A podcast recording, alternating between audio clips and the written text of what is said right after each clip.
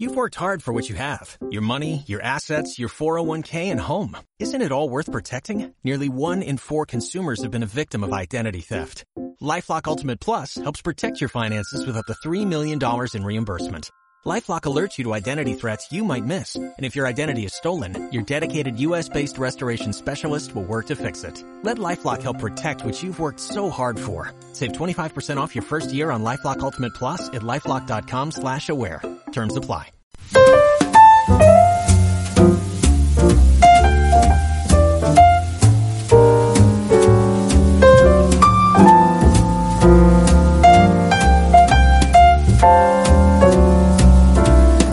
¿Nacemos egoístas o llegamos al mundo generosos por naturaleza? ¿Somos o nos hacemos egoístas o generosos? ¿A quiénes les va mejor en la vida? ¿A los del puño cerrado o a los que siempre comparten? ¿Son los listos los egoístas? ¿Los tontos los generosos? En fin, en los próximos minutos vamos a intentar ser generosos todo lo que podamos, compartir con todos vosotros y todas vosotras de manera totalmente altruista estos eh, humildes minutos de podcast en forma de charla. Para ello, rebosando palabras, buena actitud también. Ana Gómez, muy buenas. ¿Qué tal? ¿Cómo estamos, Javi Sánchez? Siempre con la mejor de las intenciones y generosos a la hora de soltar palabras por lo menos. Así es. M, aquí en un acto de sincera generosidad te acompaño, antepongo tus deseos a los míos y vamos eh, efectivamente en los próximos minutos a charlar un rato. Es mentira todo esto que te estoy diciendo. No ante- antepongo tus deseos a los míos porque yo verdaderamente quiero y deseo estar aquí.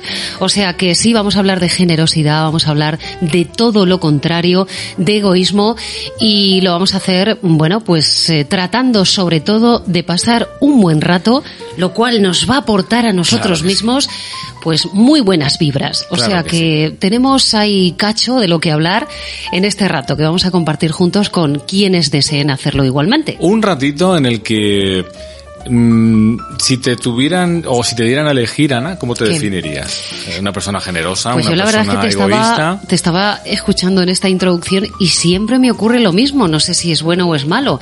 En la mayoría de los temas que proponemos eh, de charletas, así informales y desenfadadas, que siempre, mm, consciente o inconscientemente, me sitúo en un punto intermedio.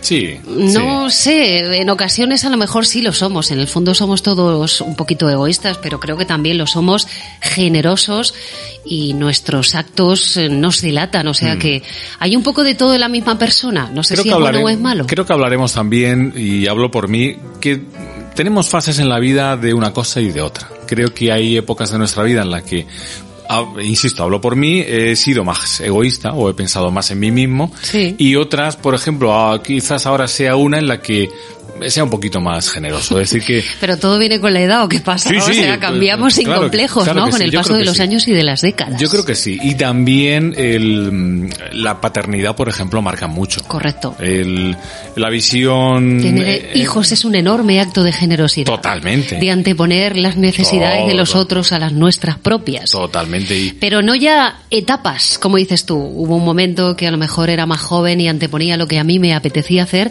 y ahora funciono de otra manera diferente. Yo creo que en solo 24 horas en un mismo da- eh, día eh, eh, proyectamos hacia los demás mm, actos de generosidad y también de, de egoísmo con nosotros mismos. Somos seres, seres cambiantes en prácticamente un mismo momento. O sea que Totalmente. es complejo. O no lo es. O es la vida misma. es complejo, es complejo. Como Pero todo, bueno, ¿no? de eso vamos a intentar hablar. Nos metemos en estos charcos, Ana, y nos metemos en estos fregados en los que, sin llegar a ninguna conclusión en No, especial, nunca, nunca llegamos a ninguna tiraremos de varios hilos, hablaremos de egoísmo, hablaremos Sí. de... Y, y también escucharemos un poquito de buena música. Hombre, por supuesto. Mira, mira, mira. ¿Pero qué me traes? Mira, mira.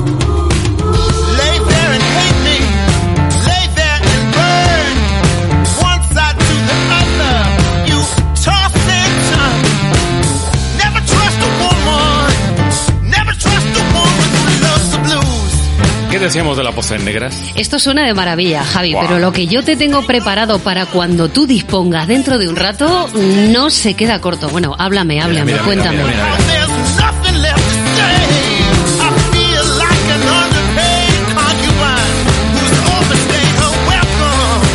Bueno, pues este es el mismísimo Ben Harper. Ben Ah, Harper que hemos rescatado un trocito de un álbum que hizo en el año 2009 junto a una de sus algunas de sus formaciones con la que sacó algunos eh, discos, año 2009, insisto, un álbum cuyo título es extrapolable y nos lo podíamos traer al día de hoy porque se llamaba algo así como eh, White Lies for Dark Times, es decir, mentiras blancas para tiempos oscuros. Correcto, en los que estamos y en los que, O sea que- andamos y nos desenvolvemos últimamente, ¿no? que es un título como bastante vigente. Bueno, pues ya sabéis, Ben Harper con todo lo que representa, soul, eh, funky, rhythm and blues, reggae, un poquito de todo. Un hombre que no ha tenido miedo a mezclar y que ha hecho cosas tan bonitas como este tema llamado Later and Hate Me.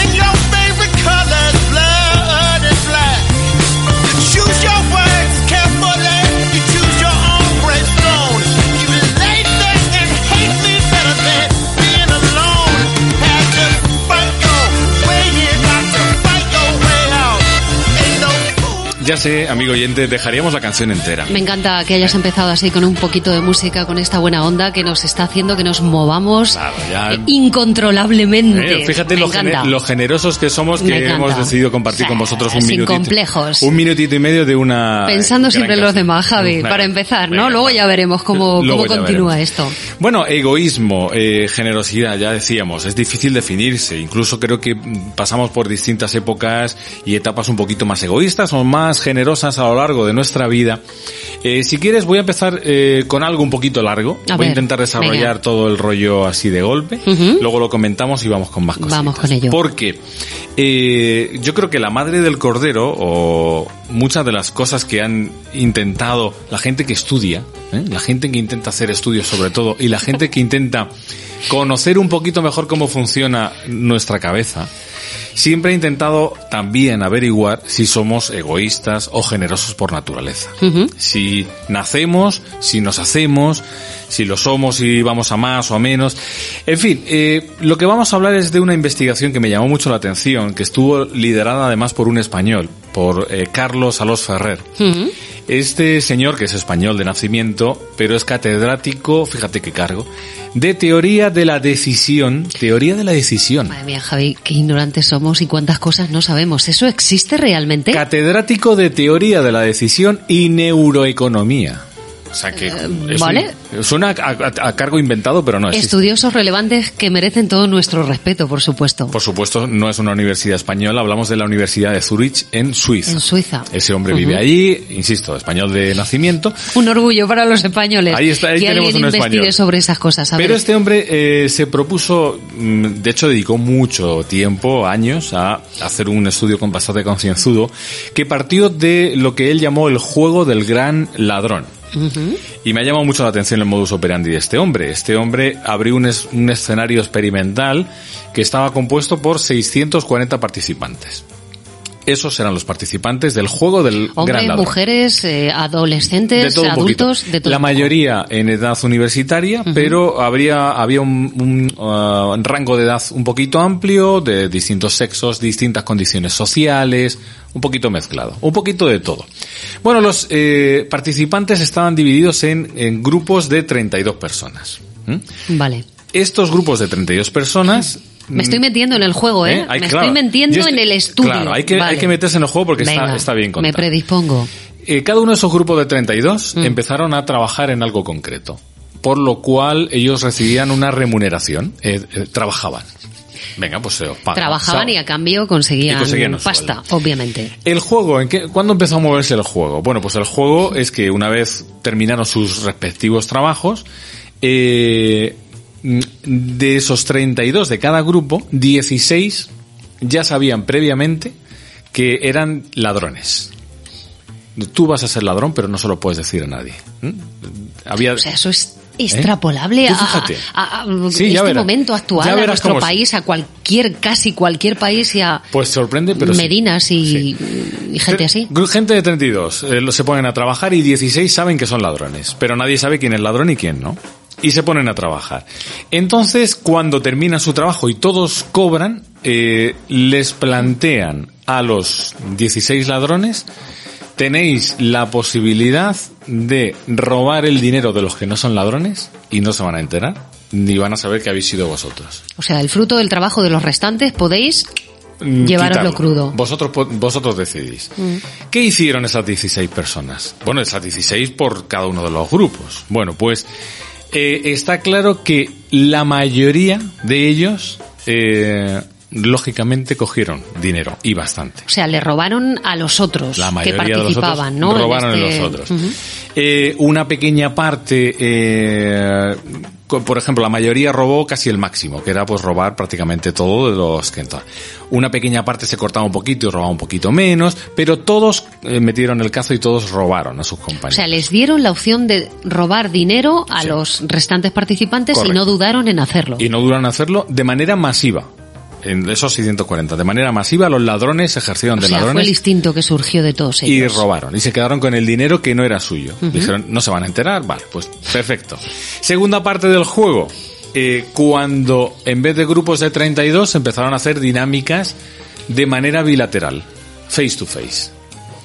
Cuando empezaron con dinámicas face to face, eh, la cosa cambiaba ellos no se van a enterar, eh, hicieron, eh, hacían una dinámica en la que no sabían si se iban a robar mutuamente o no, pero el hecho de estar una- con una persona cara a cara, O así sea, el robo previ- el robio, el robo digo yo, el robo primero fue te doy, la- te doy la opción de robar sin, anónimamente. Anónimamente. Ah, vale, vale. anónimamente. En la segunda opción también. ya, ya. Lo que pasa es que en la primera opción era como al grupo, ¿no? Mm. Y en la primera opción era cara a cara, tú y yo, y no sabemos si nos vamos a robar, pero estamos tú y yo solos. Entonces, Y nadie ahí- robó. Ahí cambió la tendencia. Nadie robó. Ya. Eh, de este modo, los eh, después de hacer muchas pruebas y de manera muy repetitiva para ver si el patrón se repetía, los expertos llegaron a la conclusión de que nos comportamos de forma egoísta si interactuamos con un grupo grande de personas. Y nos comportamos de manera generosa si interactuamos de manera más cercana. Si estamos con una única persona, si interactuamos con familia, con amigos y demás. Esta fue la, la gran conclusión del estudio. ¿Y ¿Sabes qué ejemplo me venía a mí a la cabeza?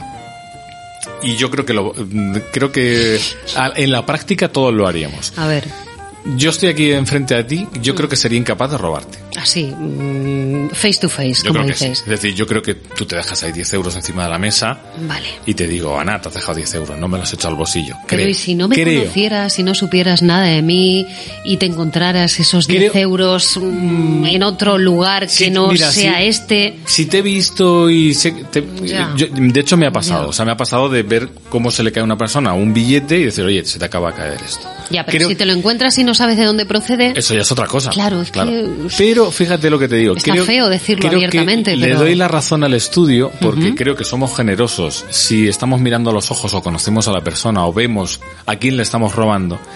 Pero creo que a todos si nos pusieran encima de la mesa lo que hablábamos antes de robar al grupo, sí. si nos dijeran a todos, mm, si yo te aseguro que no te va a pillar Hacienda mm, y si en vez de pagar mil pagas 500, nadie se va a enterar, ¿qué haríamos en tu declaración de la renta? Pues es un tema arduo, complicado. Seguramente y, oh, acabaríamos- se- Chungo, chungo, es Seguramente cierto. yo creo que la mayoría de nosotros acabaríamos robando esos 500 Claro, euros. se nos llena la boca criticando las actitudes de muchos de nuestros gobernantes, políticos, empresarios, gente de, de- de las altas finanzas que roban a expuertas, o sea, como tú dices, al máximo que pueda, ¿no? Con tal de acaparar lo ajeno.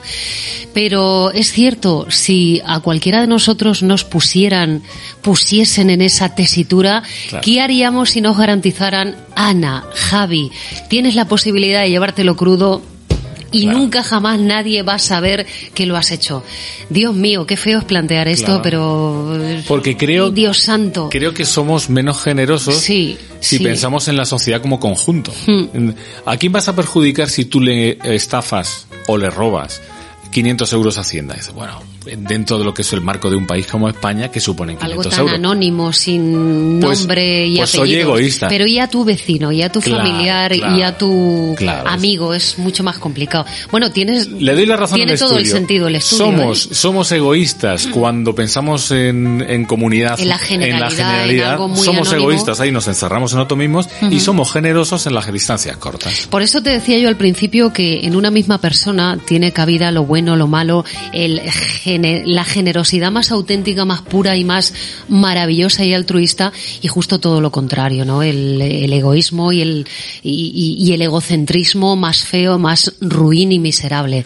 Entonces, esto viene, me, me recuerda, mm, bueno, siendo muy dispar y muy diferente, eh, un estudio que se hizo, bueno, un estudio, más bien un experimento. Poco tiene que ver con esto, pero por lo que decíamos, eh, qué difícil puede ser robar eh, a alguien que conoces y, y qué fácil en un momento determinado a, a- alguien anónimo o, a, o a la generalidad de un país Totalmente. de un dinero que, que no tiene que no tiene dueño aparentemente. Un experimento que se hizo hace muchos años en ciudades eh, europeas eh, como Barcelona eh, como Sevilla bueno fuera de España obviamente en eh, Londres en París que situaron no sé si, si recuerdas aquel estudio bicicletas en puntos estratégicos de estas ciudades Sí me suena, sin sin llave sin candado sin sin nada no Sí, sí, sí. y y, bueno, se robaban obviamente, sobre todo desgraciadamente, mucho más fácilmente y en menos corto o en menos espacio de tiempo en eh, las ciudades eh, españolas. Ya digo desgraciadamente, porque somos un poquito Sí. más amigos de lo ajeno, ¿no? Pero qué fácil era mm, encontrarte una bici chula, atractiva, sin candado, sin nada que evitara robarla. Claro, no, no la asocias a nadie. Vamos a hablar también de Sí. cómo eh, cosas como la religión o la cultura Sí. han marcado también el aspecto de ser generoso, ¿no? En nuestra sí, por forma supuesto. de pensar. Pero eh, vamos a confesarnos. ¿No somos más generosas de cara a la galería cuando hemos de demostrar que somos generosos? Bueno, ahí entra en juego otro Mira, acá- asunto. sí, Claro. Es que me lo he apuntado para decírtelo, porque no sabía lo que iba a pasar, pero me lo he apuntado aquí. ¿Por qué? ¿Qué, qué ha pasado cuando hemos decidido pagar las cañas que nos hemos tomado antes del programa?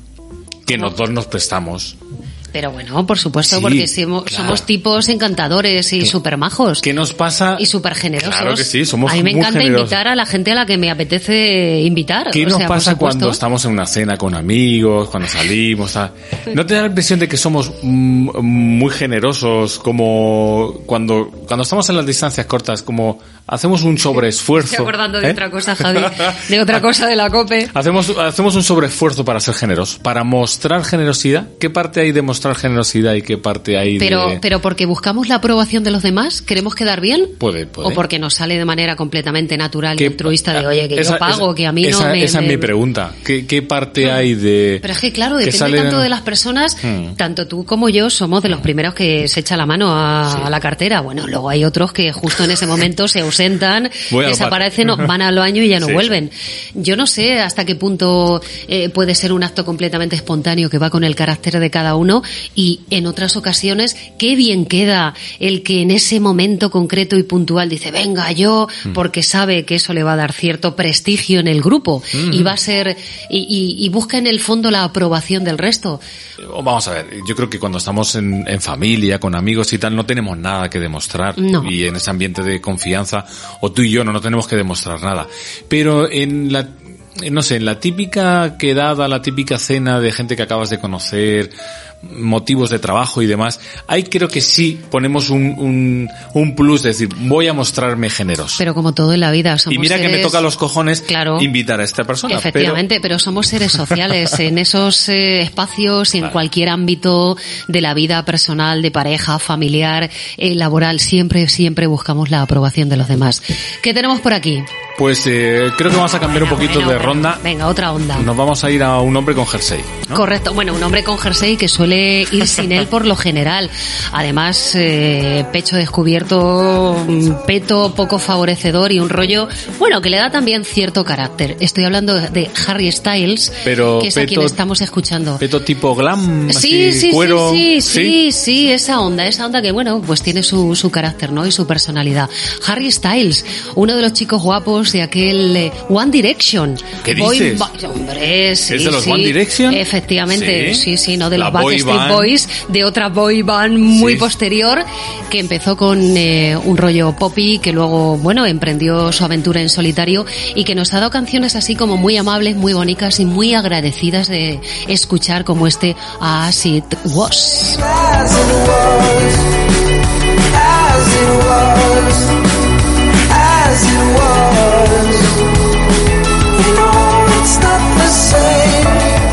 Answer the phone, Harry. You're no good alone. Why are you sitting on the floor? What kind of pills do you want? Ringing the bell, and nobody's coming to help. Your daddy lives by himself. He just wants to know that you're well. Oh, in this world, it's just us.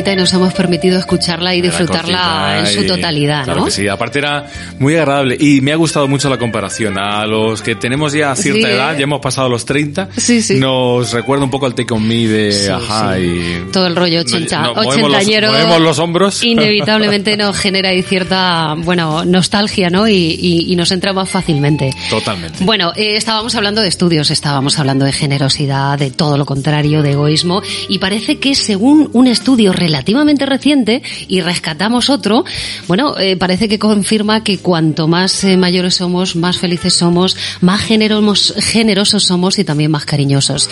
Lo cual alberga cierta mm, esperanza de que lo que nos queda por vivir puede ser todavía incluso mejor que lo que hemos vivido, ¿no? Hasta ahora. Bueno, hay un estudio efectivamente eh, publicado en una revista americana donde explican que a medida que nos hacemos más mayorcitos, a medida que envejecemos, parece que nuestros cerebros eh, liberan más oxitocina. Y la oxitocina eh, precisamente es una hormona que está ligada a todo esto del apego social, de la confianza, de nuestras relaciones y también de la generosidad. El caso es que un señor eh, muy tan, tan, tan, tan inteligente como el que mencionábamos anteriormente, que era español, Otro que de la Universidad de Zurich, uno que ha estudiado muchísimo más que nosotros, un tal Paul Zack de la Universidad de Graduados de Claremont en Estados Unidos, eh, ha relacionado ese vínculo, el de la oxitocina y todo lo que nos genera con eh, la edad. Y la oxitocina eh, ligada efectivamente, como decía, a la generosidad y al acto de entrega Ajá. hacia los eh, demás. Bueno, realizó un estudio que concluyó que las personas mayores eh, pasan más tiempo con eh, voluntarios que donan mucho más eh, dinero conforme, bueno, van cumpliendo años.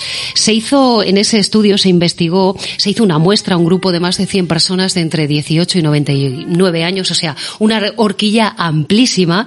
Se les puso, se compartió con ellos un vídeo donde aparecía un niño con una enfermedad grave, ¿no? El caso es que ver el vídeo, tras la visualización, eh, se, pre- se preguntó a todos los participantes en ese estudio si querían donar parte de lo que habían ganado, de su pasta, en definitiva, para eh, tratar de eh, seguir estudiando o avanzando, investigando en esa, en esa enfermedad del, del el chaval protagonista del vídeo. Y la mayoría de ellos obviamente dijeron que sí, pero claro, la conclusión fue que la mayoría de ellos eran los más abueletes y efectivamente liberaron mucha más oxitocina. Se Ah. comprobó en ese estudio y se llevó a la conclusión. O sea, que había una cosa biológica Claro, había una cosa biológica eh, asociada a la liberación de esa hormona y también a la edad.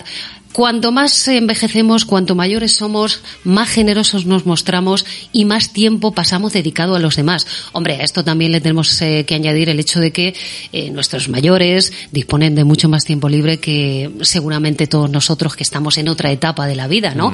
Pero bueno, nos hace pensar que si verdaderamente ese estudio concluye en eso, que Claro, nos convierte en personas más generosas, eh, más entregadas a los demás, más altruistas y con más empatía hacia lo que nos rodea, oye, pues mira, bienvenido sea porque hay de todo en la viña del Señor, Claro, pero esto nos alberga cierta esperanza, la verdad. Hombre, claro, el estudio al final lo que también pones encima de la mesa es que hay una parte biológica que ayuda a que conforme vayamos teniendo años seamos un poquito más generosos. Siempre nos encontraremos, eh, como decíamos antes, el que quiere ser el más rico del cementerio.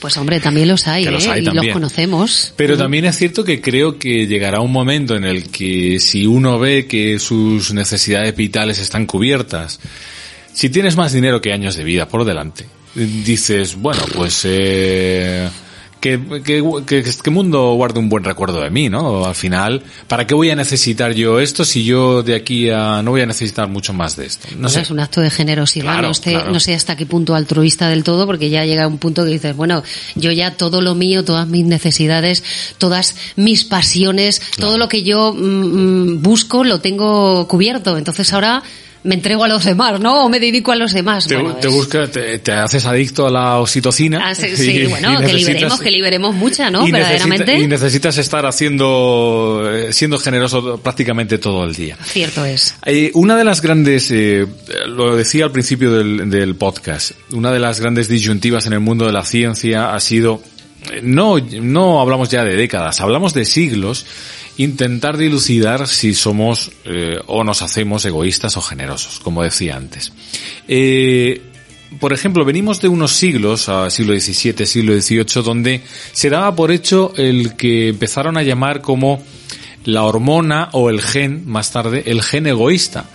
Porque había una parte del, del gremio científico que daba por hecho que el ser humano tenía ahí una parte egoísta muy fuerte que era lo que nos permitía sobrevivir. Esa parte egoísta de todos nosotros pues había empujado a que pensaran en ellos mismos, de que no compartieran comida en un momento determinado, etcétera, etcétera. Bueno, esto fue o ha sido así mucho tiempo, pero también a lo largo, sobre todo a partir del siglo XIX, eh, una parte de los, eh, del gremio científico, una parte de los científicos empezó a hablar de que realmente, y más de lo que nos pensamos, somos generosos por naturaleza, por genética y por herencia.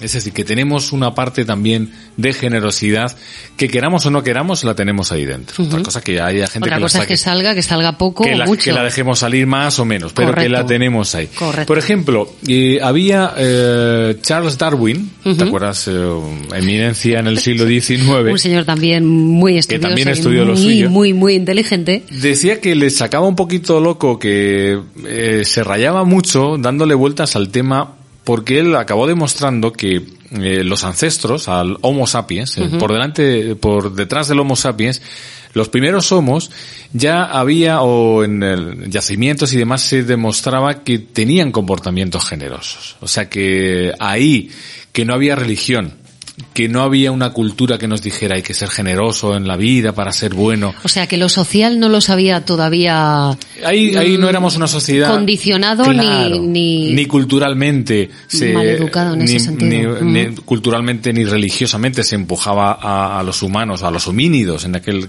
en ese momento a ser generosos, ya tenían conductas generosas. Pero es que además otra rama de científicos se dedicó a estudiar animales.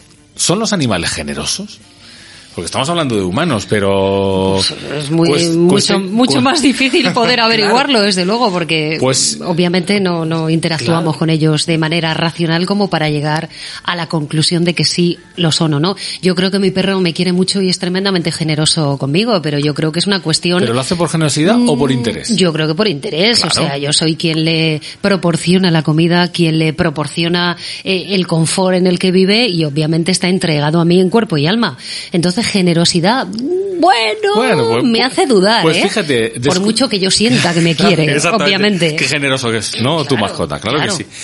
Eh, Pues hay una parte de generosidad, porque también de- eh, demostraron eh, a ciertos estudios que hay animales que intrínsecamente son generosos. Por ejemplo, tú fíjate, algo tan sencillo y tan eh, chiquitito como insectos, Sí. hormigas. Eh, muchas especies de hormigas deciden salirse del hormiguero eh, cuando notan que se van a morir. ¿Para qué? Para eh, morirse fuera y para evitar que su cuerpecito cadavérico se quede dentro. Cuerpecito, Claro. creo que deberías utilizar Claro. un diminutivo aún todavía más. El mini cuerpecito Sí. cadavérico se quede dentro del hormiguero y genere bacterias y suciedad dentro del hogar, ¿no? Fíjate. Entonces tienen la generosidad de salirse a morir fuera del hormiguero. Cosas tan curiosas como esa. Por ejemplo, también se ha demostrado que los, eh, que ciertos roedores, cobayas, a los pobrecitos que siempre meten en laboratorios, eh, ponían a una cobaya eh, dentro de una de un espacio muy chiquitito, asfixiante casi, y había una puertecita. Y había otra cobaya, eh, pues eran muchas cobayas en un espacio como muy confortable, muy amplio, con mucha comida, agua y todo eso. Y esa puertecita solo se abría desde fuera. Es decir, la cobaya que vivía cómodamente era la única que podía abrir la puertecita para la que estaba encerrada pudiera salir. Tú piensas en una cobaya y dices, bueno, pues una cobaya solo se mueve por interés egoísta, comer, reproducirse. eh, sí, ¿qué- podemos pensar eso en un ¿Qué ánimo momento, va a tener sí. una cobaya de tener el acto de generosidad de, venga, No voy me a... digas que la cobaya abría la puertecita. No solo abrían la puertecita, sino aprendían a abrir la puerta, porque nadie Para les- compartir. para para sacar su Sí, bueno, que no era ni compañero ni nada, sí. era un congen. Un congen. Pues eh, Fíjate, efectivamente, las- las cobayas acababan abriendo la puertecita. Primero, eh, y aprendiendo, insisto, nadie les enseñaba, aprendiendo a cómo abrir la puerta y luego liberando a esa cobaya que estaba encerrada para que estuviera en su entorno más. Eso es un acto de generosidad No, no, no, y no, dura, o lo sea que- es eh, y además eh, admirable y de, y de aplauso. Así en que- un ser tan supuestamente básico. ¿Por qué no pensar que tu perro tiene ahí un Bueno, quiero pensar eso porque, generoso, claro que sí. porque me, me, me, me haría más feliz pensar que me quiere de alguna manera, ¿no? Que no Claro que solo por sí. interés, pero bueno, Claro que es sí. cierto que, que, que averiguar que los animales se comporten en un momento determinado de una manera que no sea, que no sea el interés propio, mm, bueno, pues eh, vamos, vamos a plantear esa posibilidad.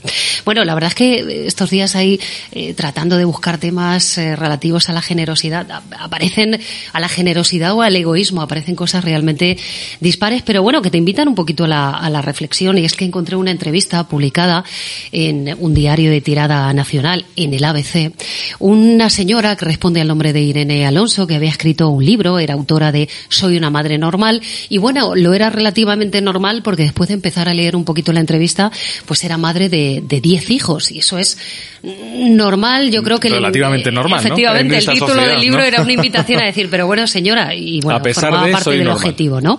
Y mm, esta señora decía que eh, algunas de sus declaraciones habían causado bastante revuelo, declaraciones como, por ejemplo, eh, las que había hecho a propósito de su matrimonio, de sus hijos, y ella dice que aunque la pusieran verde, ella mm, quería más o, le, o consideraba mucho más importante a su marido que a sus diez hijos, lo cual, bueno, pues eh, te hacía pensar en...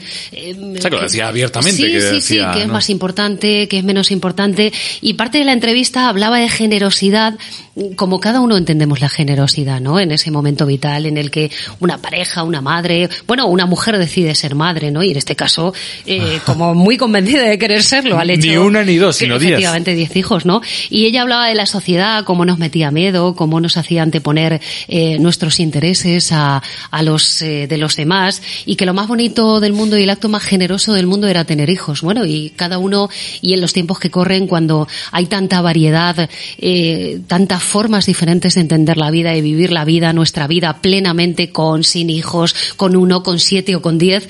Bueno, pues eh, la verdad es que me, me hacía pensar en la generosidad que Luego me llevó a otro blog eh, de otra de otra mujer, una tal Adriana Castro, que, que se refería a la generosidad o no de tener hijos y a unas palabras que había pronunciado el Papa Francisco recientemente y que me hizo recordar también aquel programa eh, que centramos, Javi, si recuerdas, en los animales, ¿no? En las mascotas. Sí. Cuando eh, Ah. decíamos que, que hoy en día había más mascotas y, y nos referíamos específicamente a Albacete, a la provincia de Albacete, había censadas muchas más mascotas que niños eh, de más de 14 años. ¿no? Correcto. Bueno, Ajá. y esta señora decía, vamos a ver, eh, es una generosidad mayúscula, altruista el hecho de que una mujer en un momento determinado decida ser madre y tener uno, diez o, o- o cuatro, ¿no? O cuatro hijos. Pero el Papa había dicho, hoy en día ese espacio que es tan importante en las sociedades, en las familias, eh, y que deberíamos cubrir con, hijo- con hijos,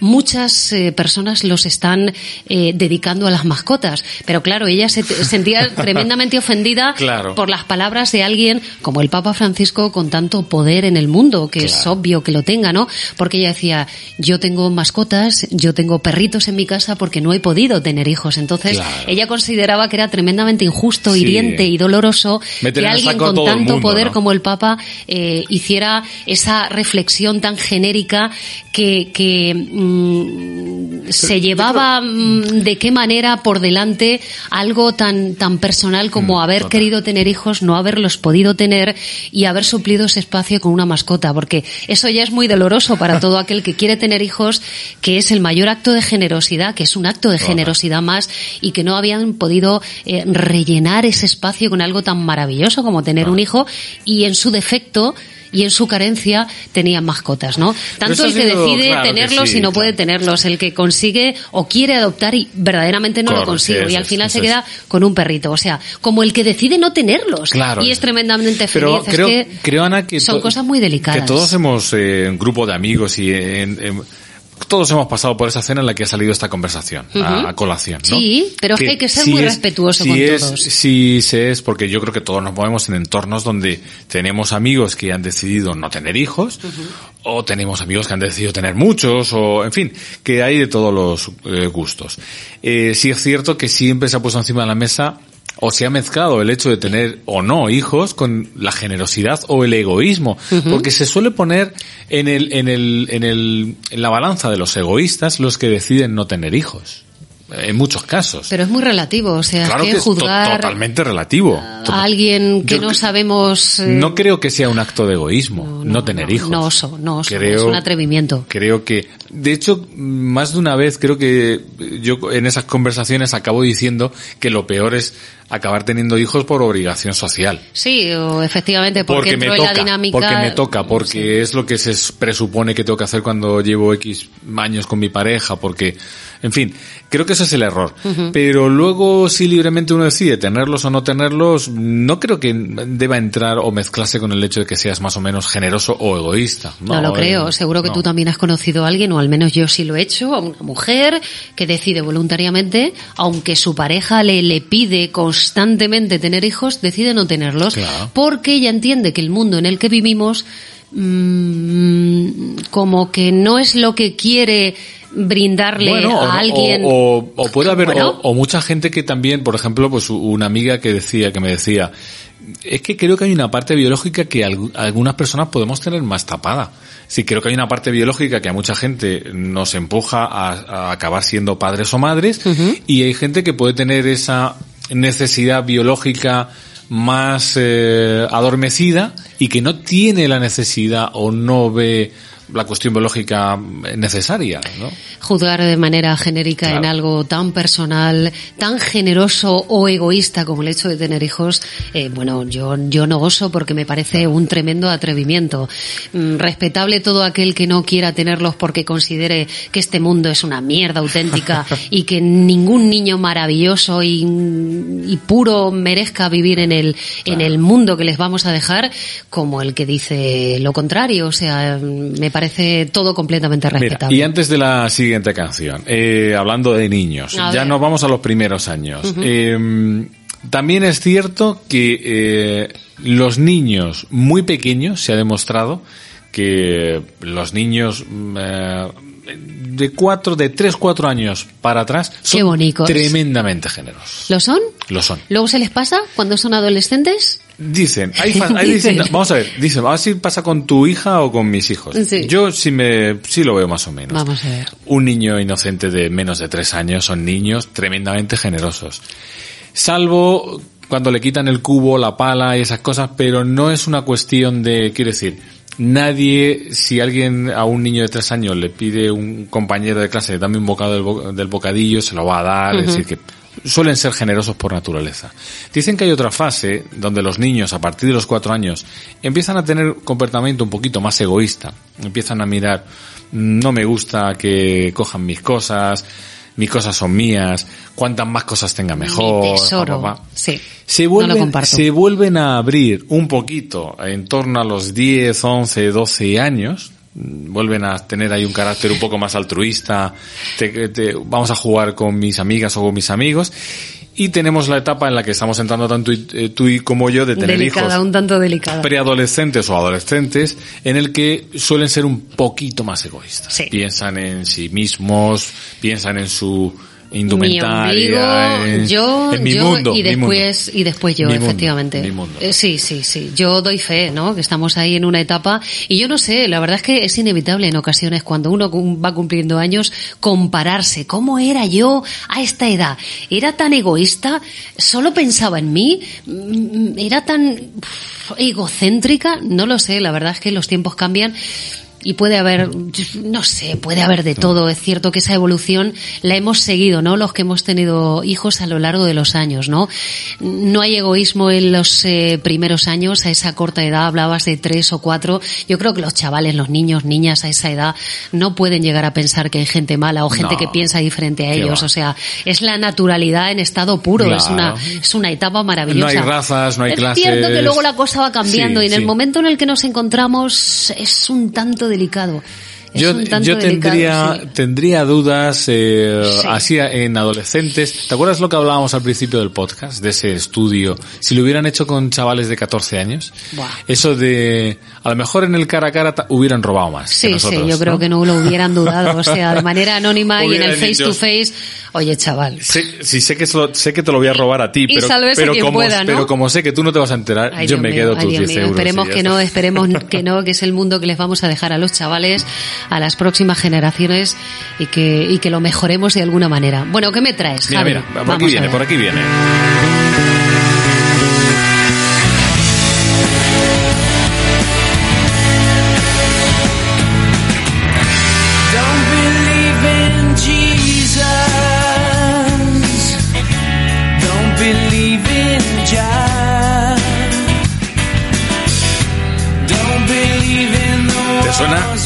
Te suena porque ya tiene unos añitos. Eh, Bueno, Te tiene unos añitos, mucho sí. menos de los que tengo yo, seguramente. Sí, Esta canción y este tema, de hecho, se va al año 1997. Madre mía, año a ver, a ver. 1997.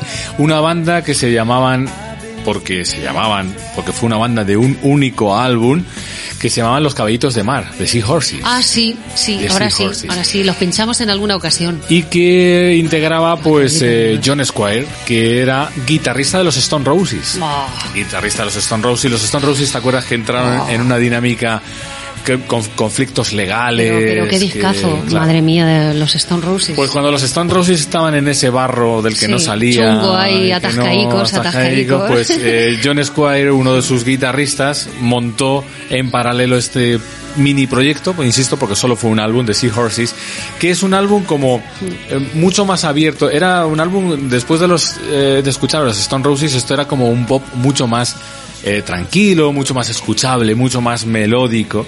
En fin, había temas tan bonitos como este.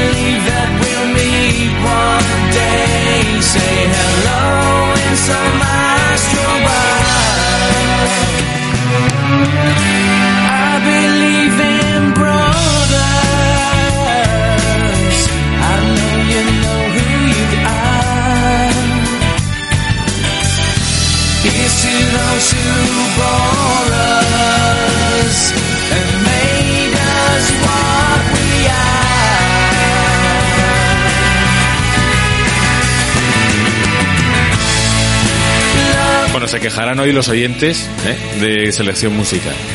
Es- Bueno, porque hoy está, no hoy hemos suena. al Tangana ni a nada semejante. suena- estamos en otro nivel, ¿no? está- estoy- estamos dejando el listón altísimo. o Si me recuerdas a Stone Roses y aquella canción que vendría al pelo del egocentrismo, ¿te acuerdas de aquella que era I wanna be adored? ¿Eh? quiero ser adorado Sí, completamente. adorado todos, y, a- que y a- me y aparte que era una, le- letra que hablaba mucho de eso, de cómo venir a mí, venir a mí, amigos.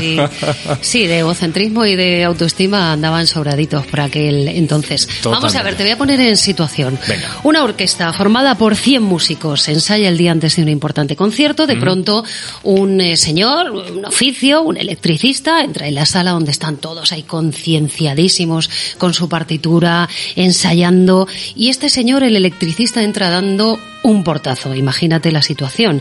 Eh, distrae a los intérpretes, eh, desafinan. Después del electricista entra otro señor con sus herramientas, saca un taladro, empieza ahí sin contemplaciones y sin complejo ninguno a taladrar eh, y empieza a desmontar una butaca, por ejemplo. Un ruido, bueno, tremendo, ensordecedor, que provoca con eh, su taladro y hace que estos músicos, un total de 100, pues hombre, digan, pero ¿qué está pasando aquí? ¿No? Y el electricista se da cuenta de que paran de tocar, de ensayar, y este señor le dice, hombre, por favor, no se compliquen, o sea, no ustedes haga, tocando, ¿no? que por mí, Por mí no a mí no me molestan.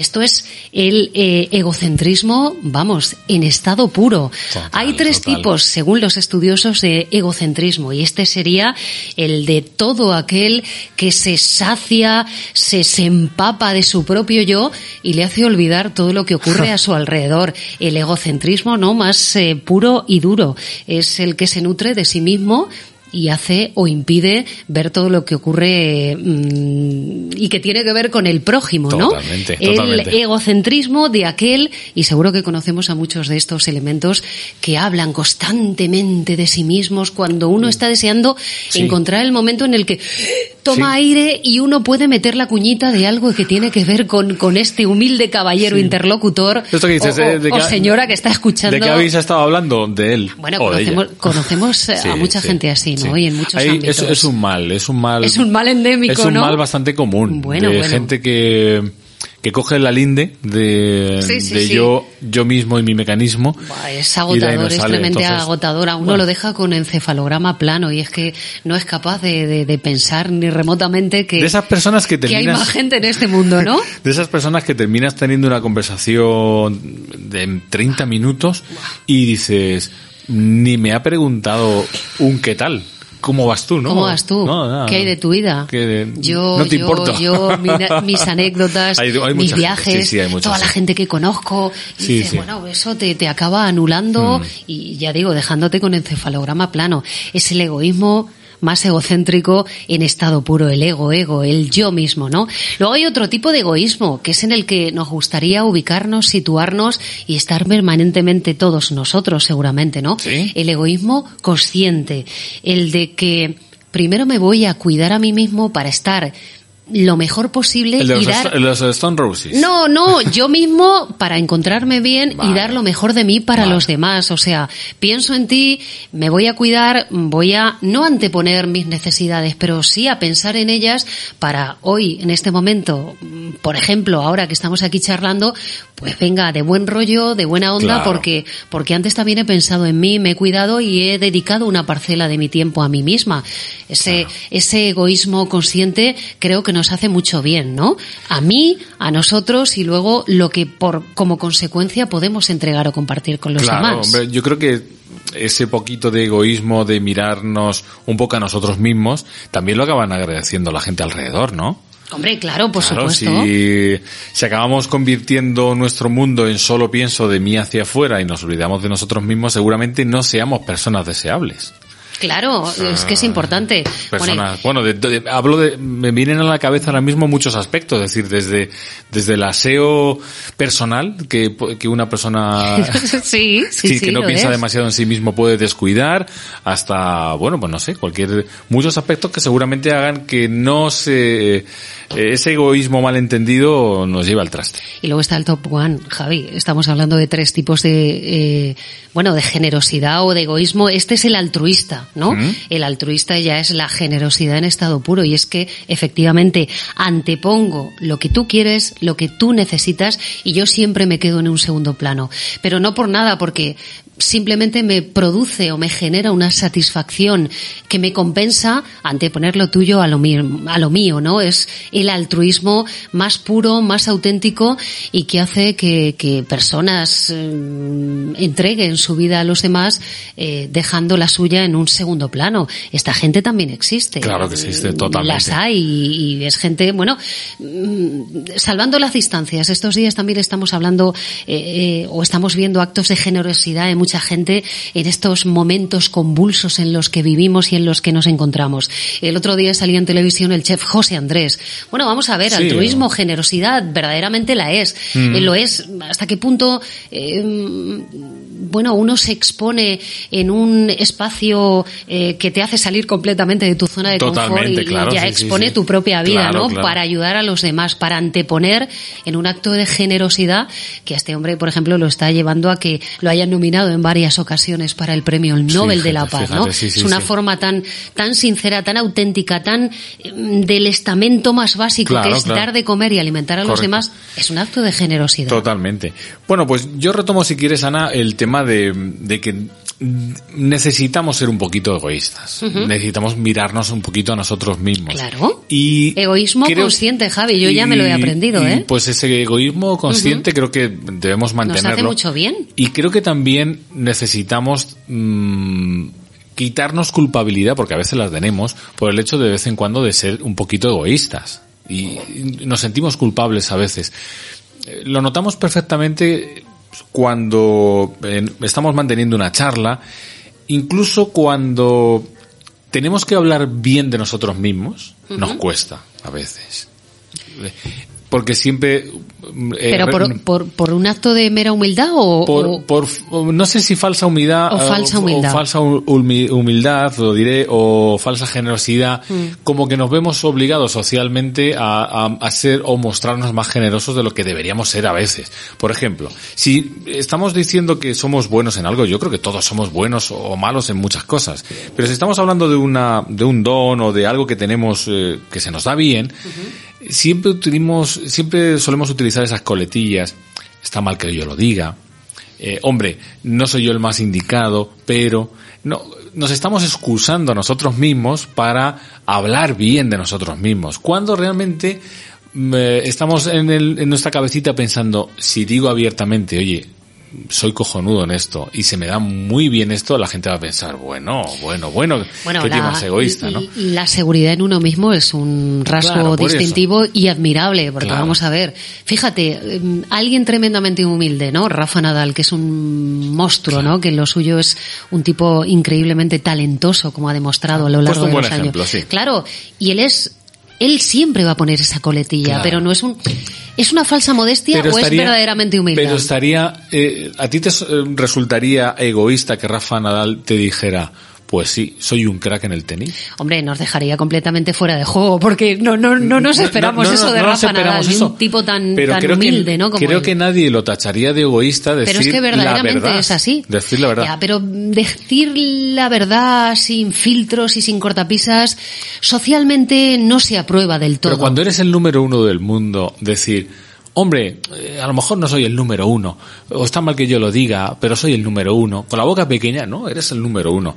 Creo que nadie te debería tachar de egoísta, decir, No, no. oye, pues se, la verdad que se me ha dado bien y soy el mejor tenista del mundo. Sí, pero seguramente habría un sector de, de, de su público, de sus seguidores o de cualquiera que en un momento determinado lo pudiera escuchar que seguramente esa, esa seguridad tan, tan, tan fortalecida y tan mm, tremenda en sí mismo no le resultaría mm, simpática, ¿no? Claro. Todo aquel que resulta eh, muy seguro de sí mismo y que lo dice sin cortapisas, mm, bueno, no genera siempre simpatía. Pues ahí, y voy a... Es el doble rasero. Voy a poner dos banderillas. Ahí Ah, venimos... Sí, voy a poner dos banderillas porque venimos en parte todos arrastrados de la cultura y de la...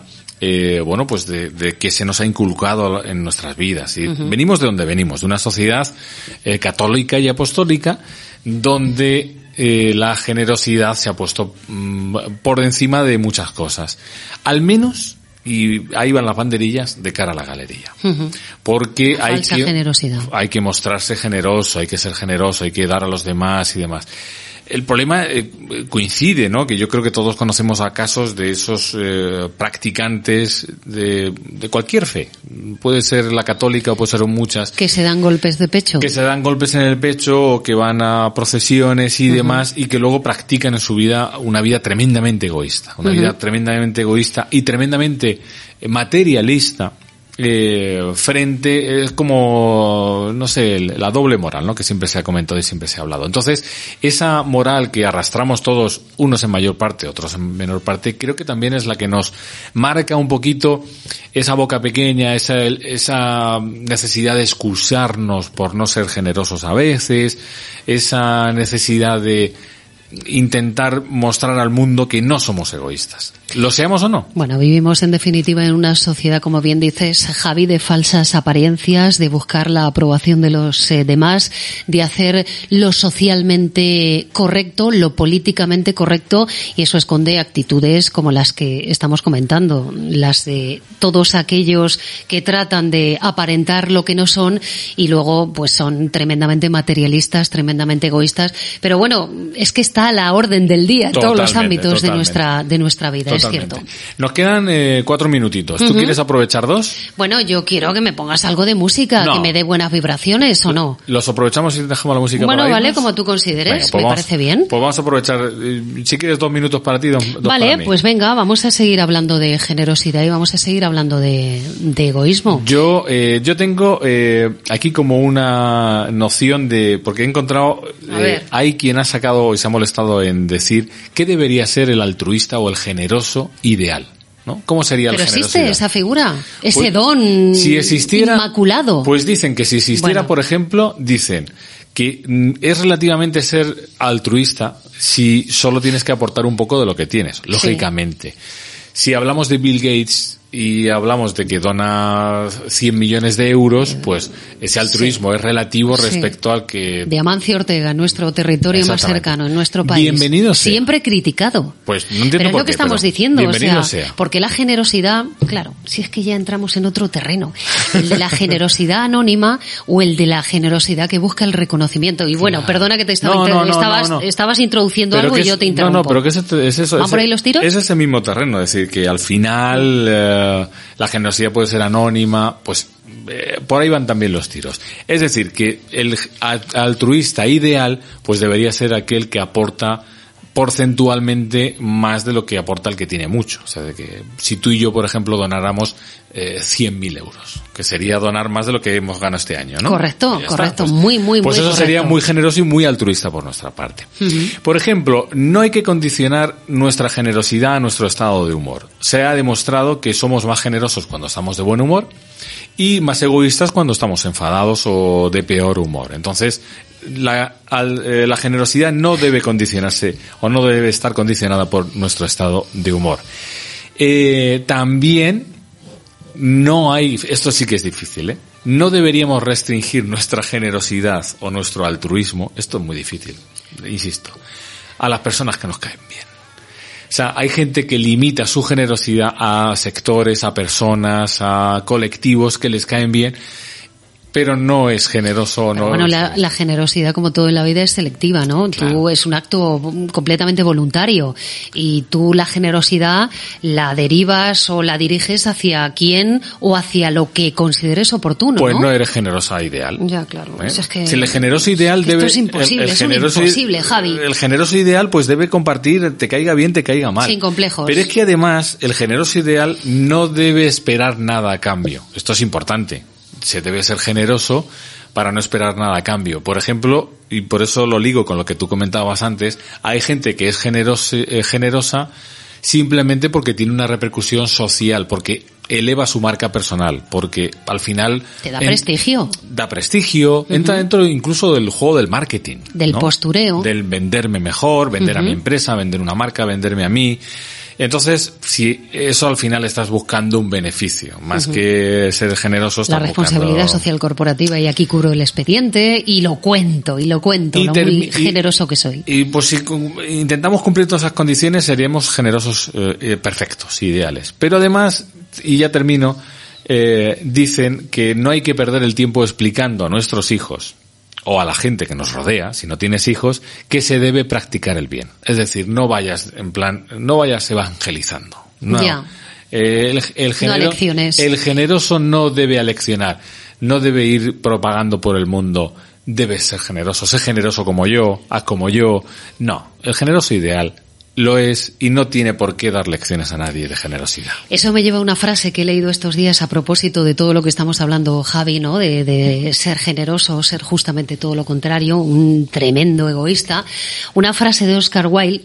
Y estamos hablando de sacado a colación a Bezos, a Mancio Ortega, tal, ¿no? De, de- de grandes empresarios multi, multimillonarios que hacen enormes donaciones, pero que en su mayoría, en su mayoría, o algunas de ellas eh, son públicas. Seguramente harán otras muchas que desconocemos completamente. Y decía Oscar Wilde que lo dijo de, de qué manera y eso es aplicable al momento en el que nos encontramos, ¿no?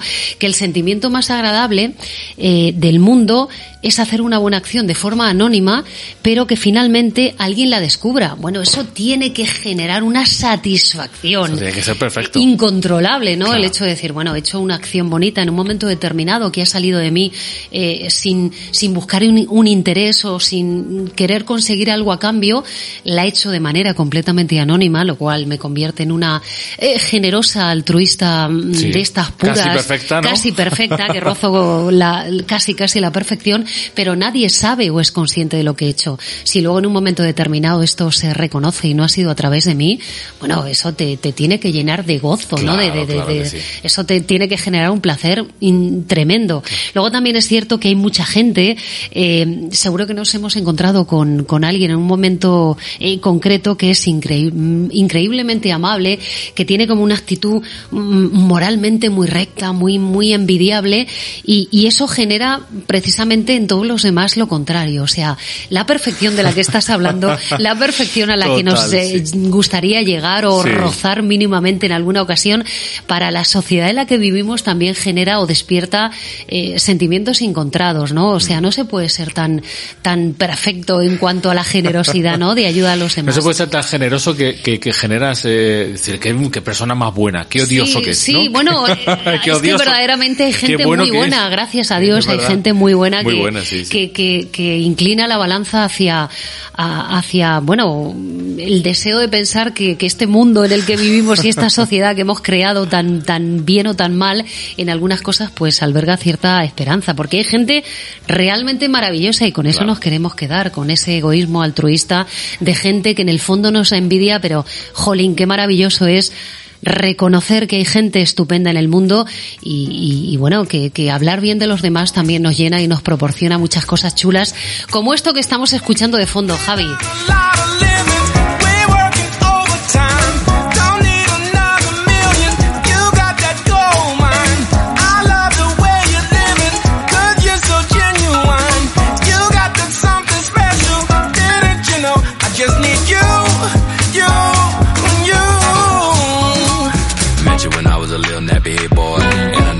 Hoy me tienes que contar Javi, tú te va a de qué- encantar. de, qué va esto. Te va a encantar este tipo. Yo lo he descubierto hace bien poco, aunque lleva años y años y años en acción.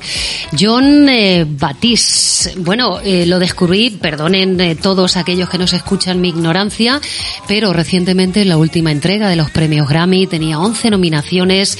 El caso es que sí vi una película soul de animación Sí. de la que hizo íntegramente la banda sonora y dije, jolín, cómo mola mucho jazz.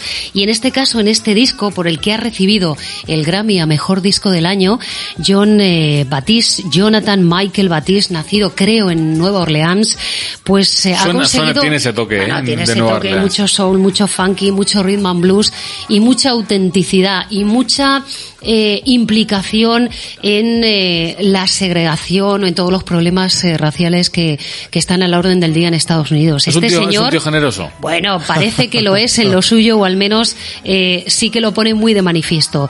Cantante, compositor, músico, parece que un tipo eh, que ha hecho también algo de cine. Bueno, un personaje muy reconocido en Estados Unidos que editó su primer álbum a los 17 años, que toca el eh, piano con un talento mayúsculo y que ha hecho un disco redondo que ha hecho que a nivel mundial haya sido al menos reconocido y gente ignorante como yo lo haya descubierto y, y con unas canciones, con una imagen, con un sentido del ritmo, yo creo, yo creo que tremendamente generoso porque compartir tanto arte con los demás, bueno, no deja de ser en Pues definitiva sí. también a través de la música un acto de generosidad. Recomendable y sé con toda seguridad, Javi, que lo vas a escuchar y lo vas a disfrutar muchísimo. Vamos a por él.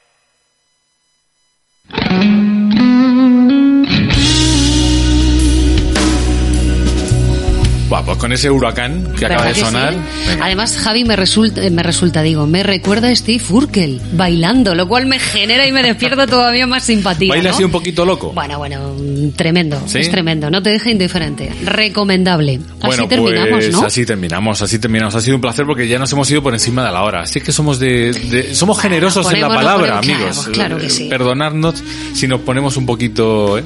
Pero es que Somos mira, así, nos sale de manera completamente Y hablando así un natural. poco egoísta, que hablamos mucho, somos de mucho hablar. Así sí, que bueno, pero siempre tienen la posibilidad y la elección, ¿no? ¿No? Que pueden cortarnos. Quiero Pueden decir cortarnos, que incluso, esto no es... incluso avanzar 10 segundos, 10 segundos, en fin. Que, Efectivamente, que podéis hacer con nosotros, con este podcast, lo que absolutamente os venga en gana y lo que mejor os plazca. De eso se trata. Ana Gómez, hasta el próximo ratito, hasta Me ha la próxima charla. Javi. Mm, Aquí estaremos. Un Nos placer. queda una charla antes de cerrar temporada. ¿Sí? Así que, Madre mía, eh, lo tenemos a la vuelta de la esquina ya, ¿eh? Sí, el verano nos, nos empieza a nos mirar. llama, nos, empieza llama y nos entregamos, por supuestísimo, en cuerpo y alma. En unas semanas más. Hasta luego, Ana. Un placer. Adiós.